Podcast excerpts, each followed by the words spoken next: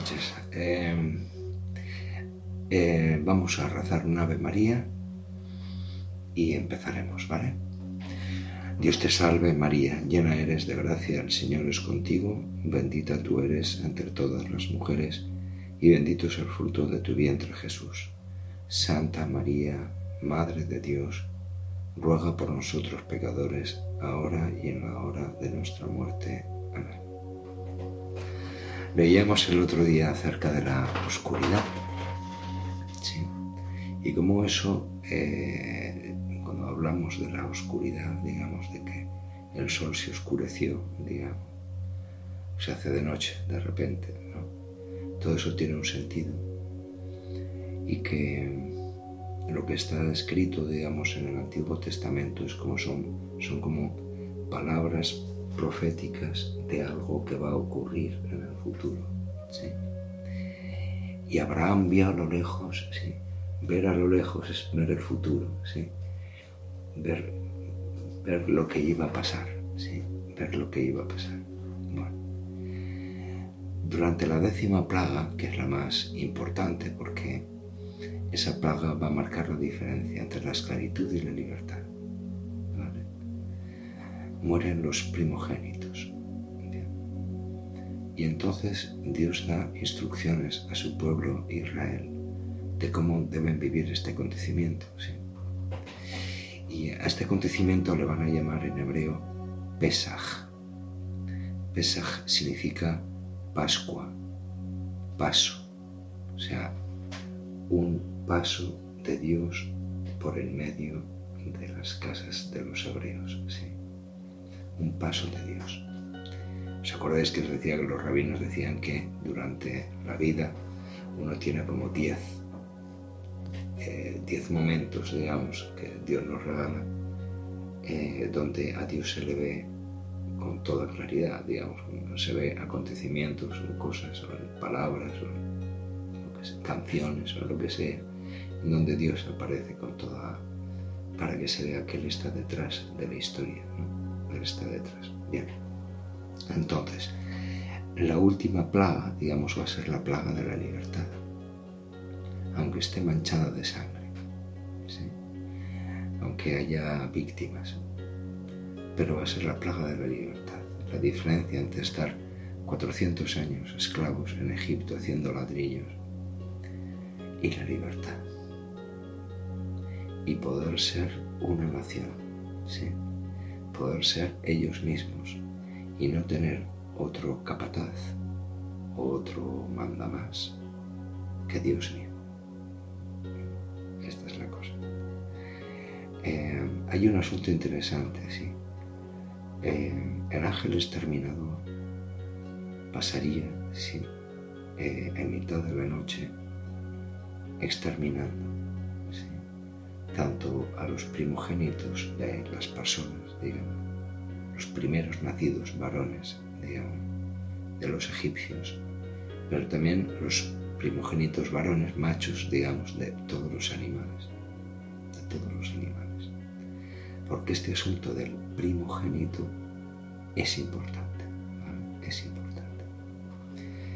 Y entonces eh, Dios les manda que reserven un cordero Después explicará a Moisés en la Torah cómo ese cordero tiene que ser sin defecto, tiene que tener un año, sí.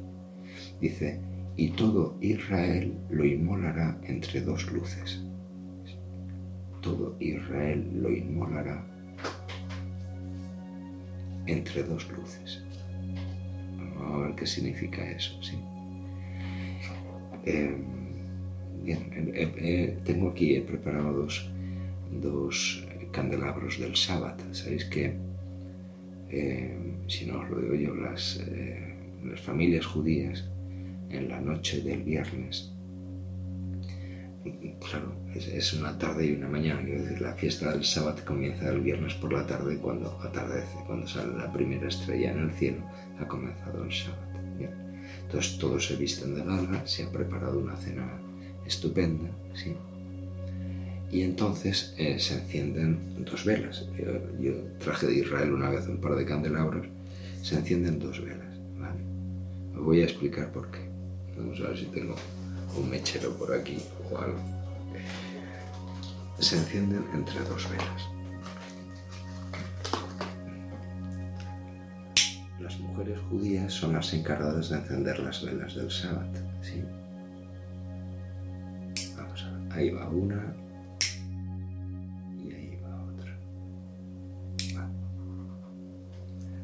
Porque Dios dice a Moisés, eh, todo Israel inmolará al Cordero entre dos luces. ¿Qué dos luces son esas? ¿Os acordáis en el Génesis que los días no son como los días nuestros, sí? Decía, y una tarde o una mañana el día primero, una tarde o una mañana el día segundo.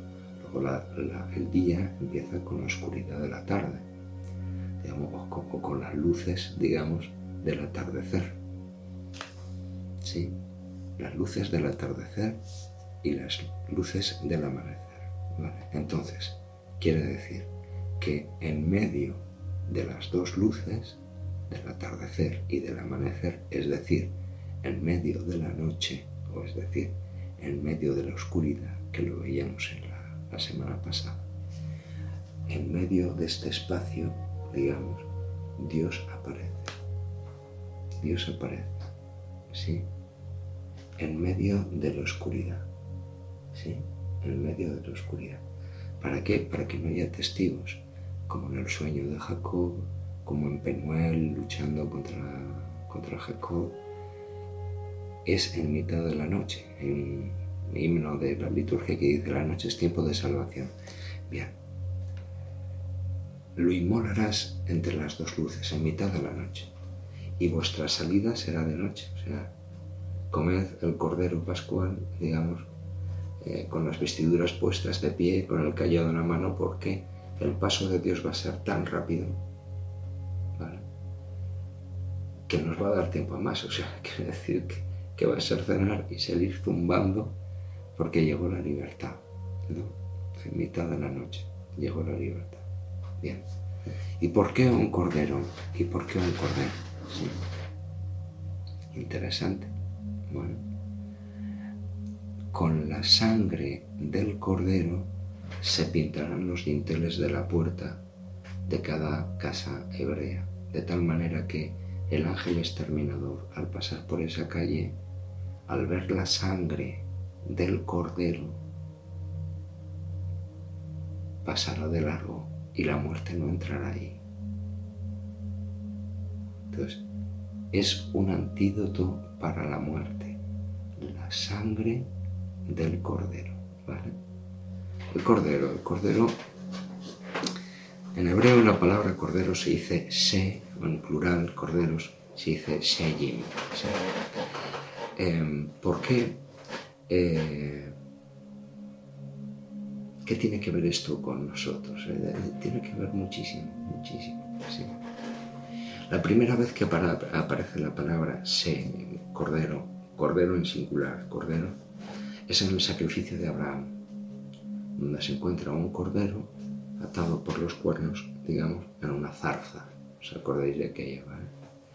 Pero después aparecen en eh, Abraham, en Isaac, en Jacob, aparecen en los eh, reyes de Israel, aparece Moisés, sí, que es el que legisla de parte de Dios legisla todo este asunto del Cordero de Pascua, el Cordero Pascual, ¿sí? El Cordero Pascual. Se inmolará entre dos luces, ¿vale? Bien. Eh, cosas curiosas, ¿vale? Por ejemplo, cuando Salomón es consagrado eh, rey de Israel, cuando es ungido, perdón, rey de Israel, eh, se hace un sacrificio de mil corderos. Mil. O sea, no, mil, En el Evangelio según San Juan, cuando Jesucristo está colgado en la cruz, precisamente se están sacrificando miles de corderos en la explanada del templo, a una sola voz. ¿sí? Los corderos, el cordero, para que tiene que ser macho, de un año, sin defecto, pero no debe resistirse, no debe resistirse a la muerte, debe admitir la muerte con mansedumbre, que es lo típico del cordero, ¿sí? la mansedumbre. Así podemos entender algún cántico de Isaías que habla de esto, como cordero llevado al matadero. ¿sí? Bien. Hay una cosa interesante también. Salomón, el gran rey, digamos, es la imagen, digamos, del rey perfecto de Israel. Hizo construir para sí mismo, hizo construir un trono, pero no un trono cualquiera, sino un trono con gradas para subir hasta allá. Estaba decorado con leones a sus pies, etc. Y hete aquí, oh sorpresa, que el respaldo, digamos, la parte de atrás de la espalda, donde se apoyaba la espalda de Salomón, donde se apoyaba la espada de, del rey, ¿sí? ¿qué es lo que había? Lo que había era un cordero dorado para que el rey apoyase su espada, o sea, su, espalda, perdón, ¿sí? Un cordero, ¿vale? Fijaros, hay unas 40 veces en el Apocalipsis en el que a Jesucristo se le deja de llamar Jesucristo y se le llama el Cordero. El Cordero. ¿sí? Porque hay unas nuevas plagas, una décima nueva plaga, digamos, y hay una Pascua nueva, donde la víctima inmolada será una. Con su sangre, digamos, eh, eh, taparemos nuestras puertas, digamos, marcaremos los dinteles de nuestra puerta para que la muerte pase de largo. Cristo es nuestra Pascua, decimos. ¿sí? El Cordero Dorado del trono de Salomón. Esta es una profecía, digamos, acerca de quién es el que ha de venir y quién lo va a reconocer. Porque los profetas hablaron de él, como Cordero llevado al matadero. Lo va a reconocer Juan el Bautista, que no dice, ese, ese es primo mío, o ese, ese rabino merece la ¿por qué no lo seguís? No, no dice eso. Dice, ese es el Cordero de Dios que quita el pecado del mundo. Es ese. Ese es. Según el Levítico, la expiación debía de eh, ofrecerse un cordero por los sacrificios, de, o sea, por los pecados del pueblo. De tal manera que la sangre del cordero, que después el sumo sacerdote iba derramando por aquí por allá y tocando con el dedo los cuernos del altar, etcétera, etcétera, eh, servía como expiación, servía como expiación. La sangre del cordero tiene un valor, tiene un valor. Entonces Salomón tenía un trono y en su trono, el respaldo, digamos, lo que se oculta detrás de la espalda de Salomón es Jesucristo. Es Jesucristo, es una profecía de lo que ha de venir. En el Apocalipsis hablará mil veces de aquel que está sentado en el trono y del Cordero, porque menciona dos. Dios es uno, ¿no? Sin embargo, menciona dos. El que está sentado en el trono y el Cordero. Cuando nosotros vamos a comulgar, el cura dice lo mismo que dijo Juan Bautista. ¿sí? Este es el Cordero de Dios que quita el pecado del mundo. Y después os voy a contar un secreto, porque la frase siguiente tiene su aquel. Dice, dichosos los invitados a la cena del Señor. Dice eso, ¿verdad? Bueno. Eh, esa frase forma parte de siete bienaventuranzas cuando nosotros hablamos de las bienaventuranzas, buscamos en el Evangelio de Lucas o en el Evangelio de según San Mateo siete bienaventuranzas, en el caso de Mateo ocho bienaventuranzas, eh, digamos que es eh, bendiciones de Dios, felices los mansos, felices los que sufren, felices los que tienen hambre y sed de la justicia, bienaventurados, ¿sí? Sin embargo, en el Apocalipsis hay escondidas en el texto otras siete bienaventuranzas. Otras siete bienaventuranzas, ¿vale? Y una de las bienaventuranzas, por ejemplo, una de las bienaventuranzas es, dichoso el que se duerme en el Señor, el que ha muerto en el Señor. No es lo mismo morir ah, como un perro que morir como un cristiano. Bien, pues nosotros cuando vamos a, comulgar, el cura enseña, lo enseña para todos, para toda la iglesia, para todo el que quiera dar. Este es el Cordero de Dios que quita el pecado del mundo, como Juan el Bautista. Y a continuación repite una de las siete bienaventuranzas escondidas en el Apocalipsis. Nosotros decimos, dichosos los invitados a la cena del Señor. Pero si vas al texto original, dice, dichosos los invitados a la boda del Cordero. ¿Vale? Luego, la Eucaristía es un banquete de bodas. ¿Se entiende? Es un banquete de bodas. En el primer signo, digamos, de la sangre, tanto en, las plagas como en, los milagros de Jesucristo, la sangre. Eh, hay seis tinajas, ¿sí? El número 6 es imperfecto en Israel. Allí, en Caná de Galilea, falta una tinaja. Eh, debe estar una séptima tinaja, pero no aparece. No aparece en el texto. Al menos no aparece si no lo ves. La tinaja del vino nuevo de la tiene patas, digamos, tiene pies y manos y ojos. Ha llegado la séptima tinaja al lugar donde están las otras seis tinajas. ¿Qué es lo que corre por las venas de Jesucristo? El vino nuevo. Él convierte en vino las otras seis, de unos 100 litros cada una. ¿Sí? ¿Se entiende? La séptima tinaja es Cristo, sin duda. Es Cristo. Entonces, ¿cómo se puede explicar? O sea, ¿por qué?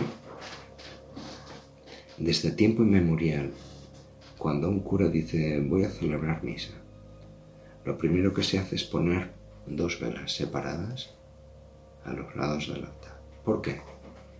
Porque Dios va a pasar por en medio de las dos velas, digamos, por en medio de las dos luces.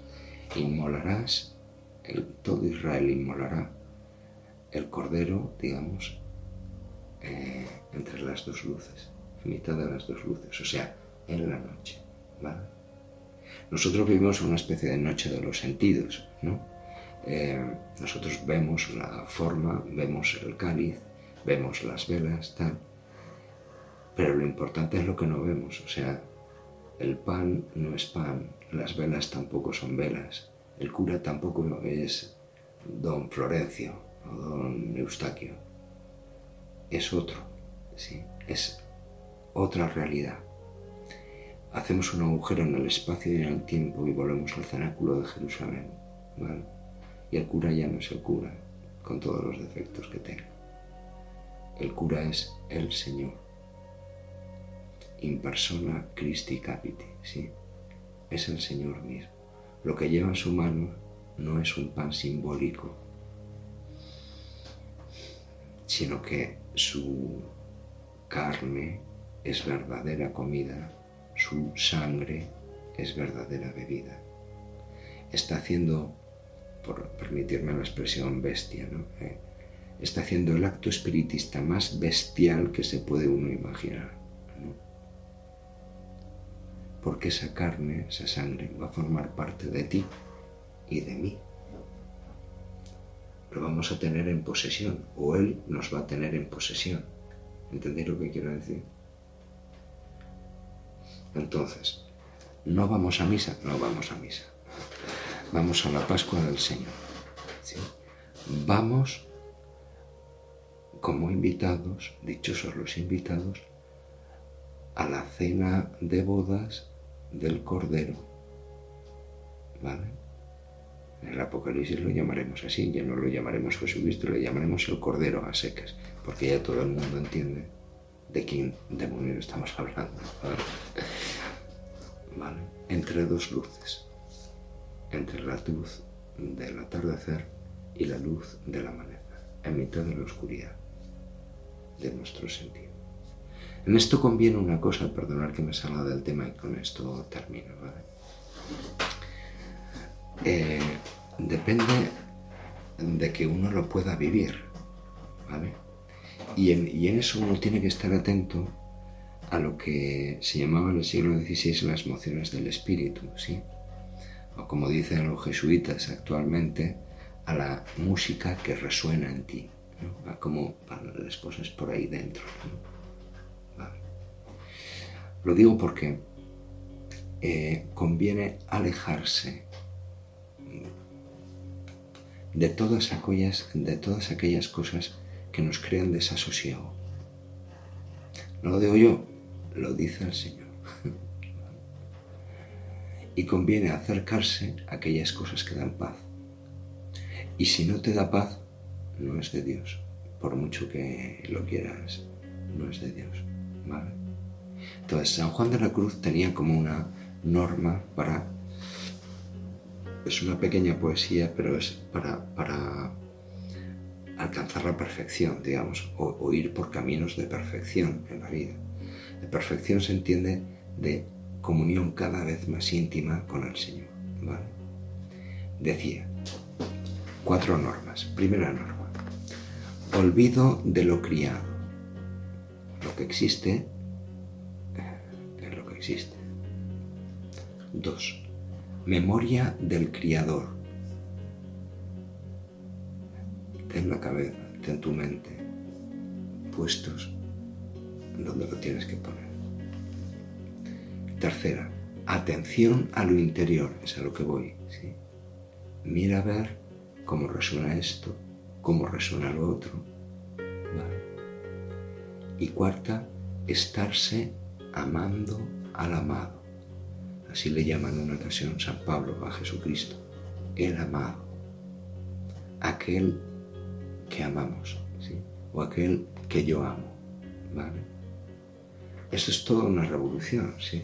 porque no se trata de una religión, ¿sí? sino se trata de una vinculación afectiva, afectiva y efectiva, ¿sí? con alguien. ¿sí? Esto mismo, digamos, han descubierto personas tan dispares como Soren Kierkegaard, filósofo danés, que encontró en la soledad lo que no encontró fuera. Y, él consagra su vida a esa soledad. Tenemos el ejemplo de Pascal en Francia, con los solitarios de Port Royal, aunque después, digamos, los solitarios como tal se fueron por sendas que no eran católicas, digamos, por el jansenismo y tal, se equivocaron en algunas cosas, ¿vale? Pero él como actitud decide que va a encontrar a Jesucristo en él. ¿Sí? Tiene una, como decía Santa Teresa de Jesús, una determinada determinación de que eso sea así. ¿vale? Ese es otro ejemplo. ¿vale? Un francés, Charles Péguy, ¿vale? que era un librero de París, él también sale del socialismo, el comunismo donde estaba metido, y se em, emprende esa aventura interior, ¿sí? Y encuentra lo que estaba deseando encontrar. ¿Vale? Se hace católico. Pero no por hacerse católico, es, es que ha visto la luz. ¿Sí?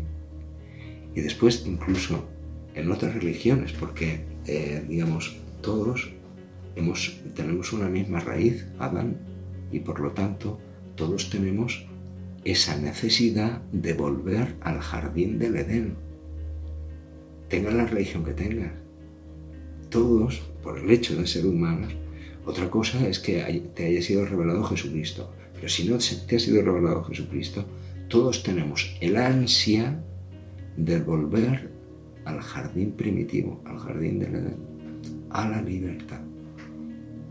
¿Sí? a la libertad, donde la culpa ya no existe. Y ahí tenemos casos, ¿sí?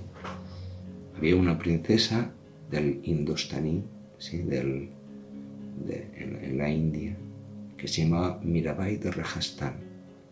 Mirabai de Rajasthan tiene unos poemas en los que ella se apasiona con lo absoluto. Es espectacular porque le hace cambiar de vida. Le hace cambiar de vida. Tenemos el caso de Rumi. Rumi era un doctor, digamos, de derecho coránico en, Iconio, ¿sí? en, Turquía. Y de repente descubre que Alá, Dios, Dios con mayúsculas, no Alá por ser Alá, sino Dios con mayúsculas, es alguien amable, donde se puede entrar hacia Él, digamos, por la vía amoris. Y entonces ya eh, eh, entra su vida en una fase distinta, descubre la luz, aunque no sea cristiano, Dios mismo se le, se le, le da gracias y cosas para que él pueda ver y para que él pueda experimentar. Y pasa de ser, dicen las crónicas, pasa de ser un campeón, digamos, de las madrasas eh, musulmanas, un campeón del Islam, a ser un loco furioso, lo dice así. ¿Por qué un loco furioso? Porque se le va, se le va la cosa y entonces su único objetivo es el eterno. Es su único objetivo. Hay una muchacha que es, eh, eh, os digo esto por poner ejemplos, ¿vale?